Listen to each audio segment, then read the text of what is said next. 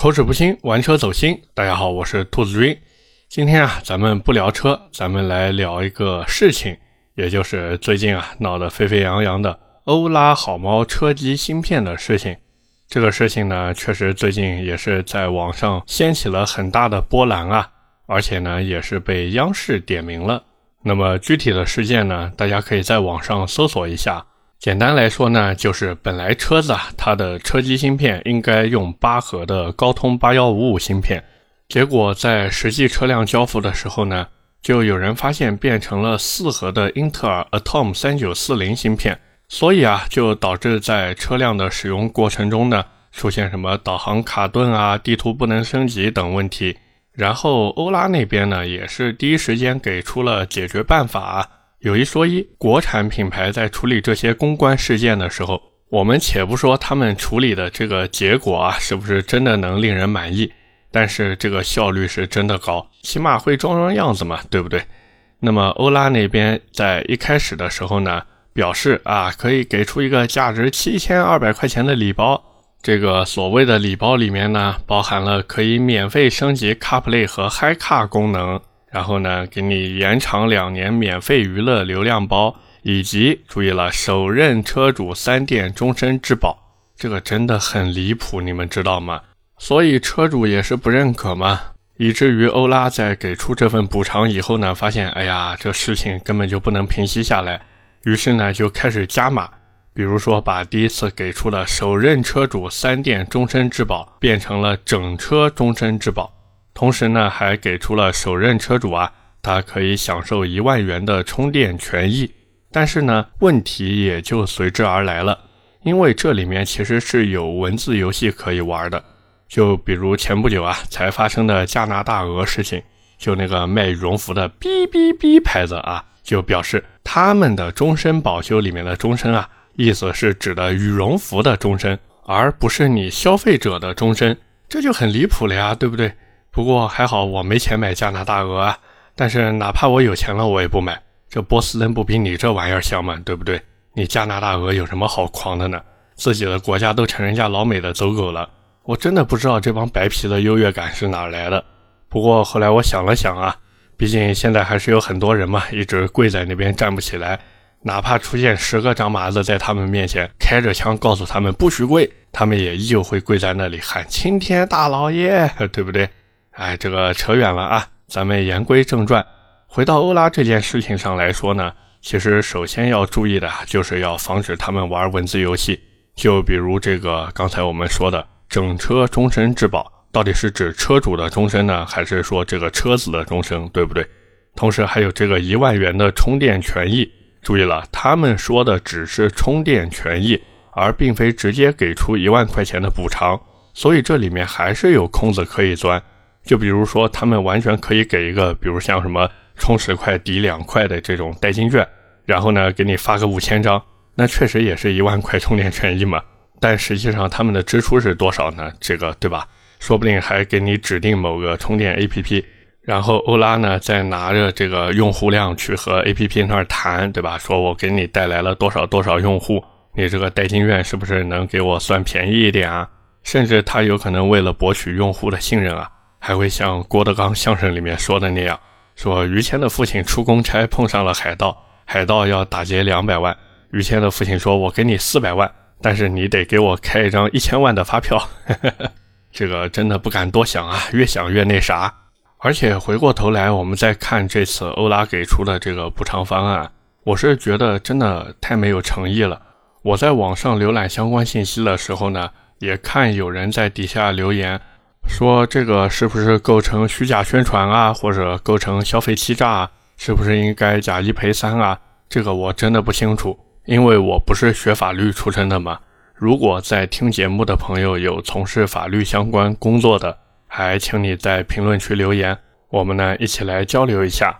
那么回过头来说，就是为什么有人会提出说它是不是涉及虚假宣传啊，或者消费欺诈？关键点就在于。欧拉之前他在宣传的时候，明确的写出了使用的是高通专业车载处理芯片，但是实际交付的时候，车子用的是英特尔。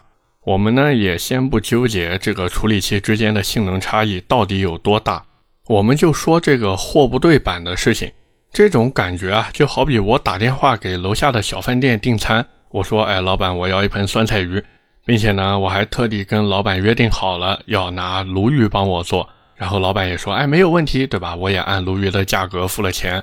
结果我送过来的时候发现，哎，我这盆里怎么装的不是鲈鱼，是草鱼呢？那这事儿换做你的话，你能接受吗？对不对？鲈鱼多少钱一斤？草鱼才多少钱一斤？是不是这个道理？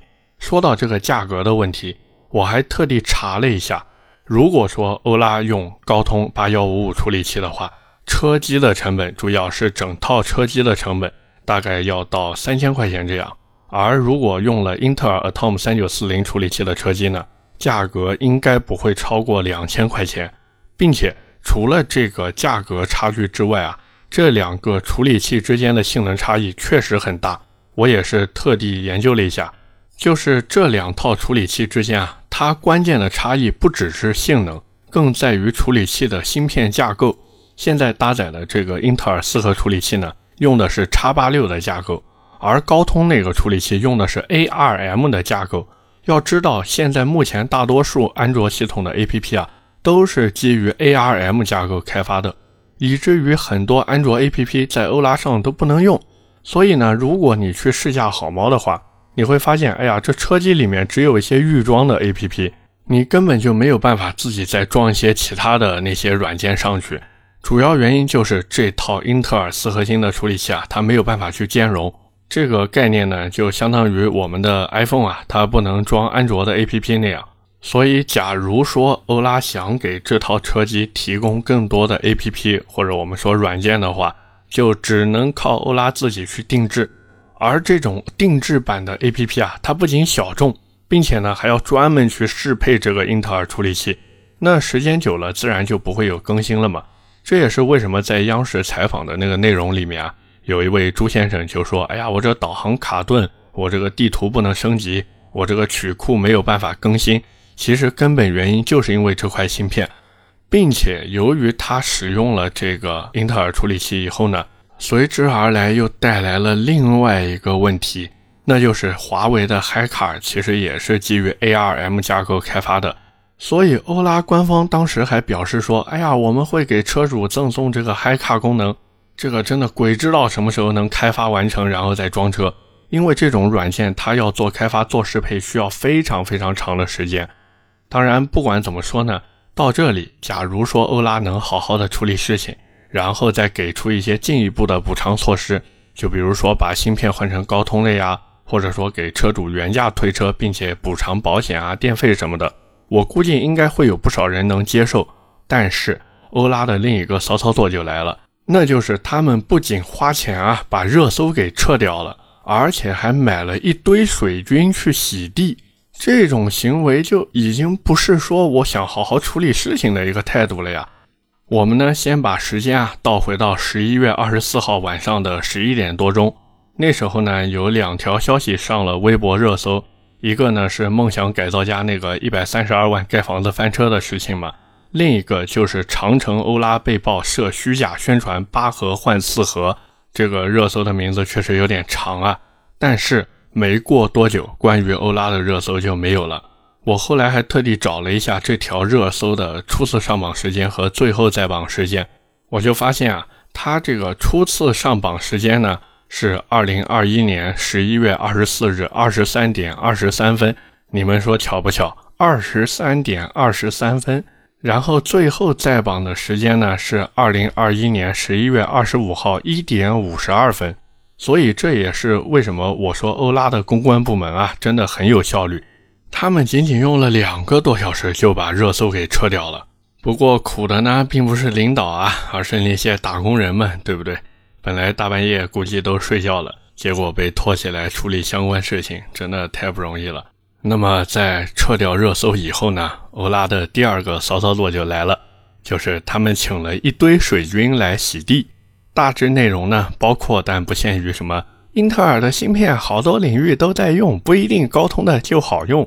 还有什么？对于厂家的态度，我觉得还不错，积极响应。又或者是什么？这种事厂家会处理的，我们耐心等结果吧。当然，表述的方法和话术呢不尽相同。我呢也是大概的梳理了一下，发现呢主要就包括几个方面。第一个方面呢，就是说英特尔的芯片不一定不好，这个呢属于侧面的去洗地；再一个呢，就是表扬厂家的速度和态度，这属于正面的去洗地；最后一个呢就有点离谱了，但确实已经发展成这样了呀，就是对于那些 diss 好猫的言论呢，就会有水军啊在底下带节奏。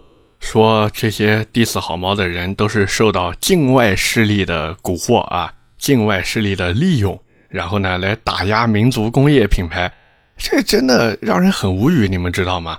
这种带节奏的行为啊，简直就是无端往人家身上泼脏水，甚至可以说是在污蔑人家了。这就好比你只吃了一碗粉，然后他过来说你吃了两碗粉，还逼着你证明自己只吃了一碗粉一样。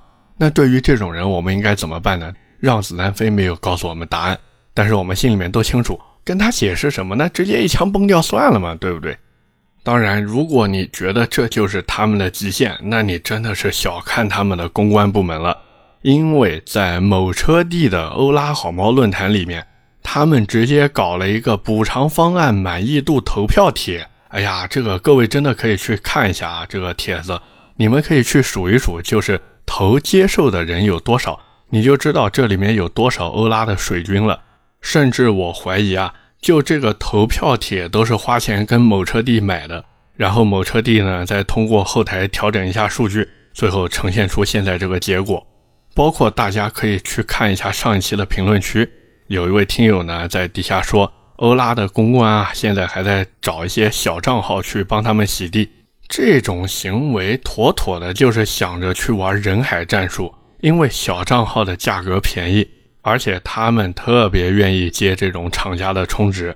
因为现在做这种所谓的汽车自媒体的人呢，也确实特别特别的多，他们呢都指着这东西吃饭。但是我不一样，对不对？大家熟悉我的都知道，我做这节目纯属就图个乐呵嘛。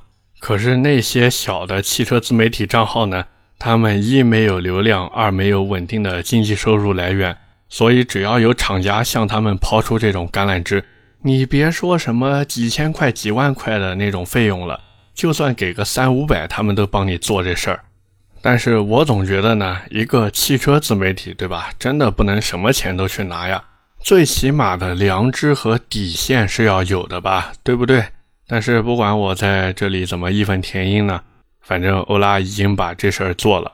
我最近呢也确实看到陆陆续续啊有一些小的汽车自媒体已经开始帮欧拉在洗地了。所以这事唉也没办法，对吧？反正不管怎么说呢，我现在对于欧拉它的这个好感真的是越来越低了。说实话，我一开始对于欧拉，尤其是欧拉好猫这台车的好感度真的非常非常的高。尤其是我在看到 i c r o 和欧拉打造的那一台改装车以后嘛，我当时真的有一个冲动啊，想买台欧拉好猫回来自己改装一下。但是欧拉的操作真的是一次又一次的刷新我对这个品牌的认知。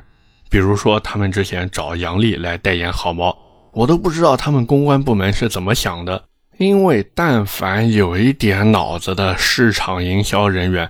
都不会去选择一个有争议性的公众人物作为品牌或者产品的代言人，但是欧拉就是这么做了。